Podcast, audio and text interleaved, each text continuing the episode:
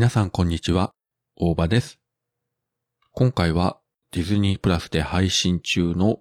アニメシリーズ What If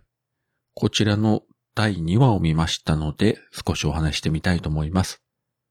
えーご存知 MCU 作品のドラマシリーズというか、まあアニメシリーズの最新作ですね。先週配信されました第1話では、キャプテンアメリカ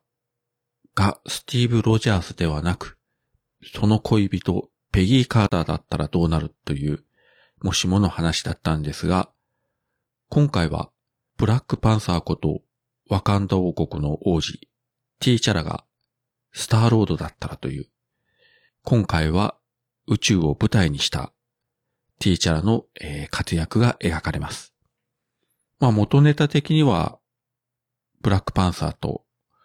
ガーディアンズ・オブ・ギャラクシー。この2作品を見とっていただいた方がいいと思います。かなりですね、細かいネタ、そして細かいキャラクターとか、本当によくもまあこんなに拾い上げたなという小ネタ、大ネタのオンパレードで、まあこれ単独で見てもそこそこ面白いんですが、やはり MCU 作品を知れば知っておくほど、なんて言うんでしょうね。噛めば噛むほど味が出るというわけじゃないんですけれども、あの、楽しめる作品になってます。そしてこれはですね、多分予告編には出てなかったはずなんですが、まあ、この MCU 史上で最強のキャラクターであるあのキャラがですね、いや、これ本当にまた実に意外な形で再登場しておりますので、これは自分も全く情報を持ってなくて見たので、思わずテレビの前で、おーという感じになりましたけど、えーぜひぜひ楽しんでいただければと思います。そして何よりですね、この作品、英語のオリジナル音声も、日本語吹き替え音声も、可能な限り過去の作品に準じたオリジナルキャストで構成されているわけなんですが、ティーチャラ役のチャドウィック・ボーズマン、残念なことに昨年、えー43歳の若さで亡くなりましたけれども、本作での恋の出演が、えー生前最後の作品だというふうに聞いてます。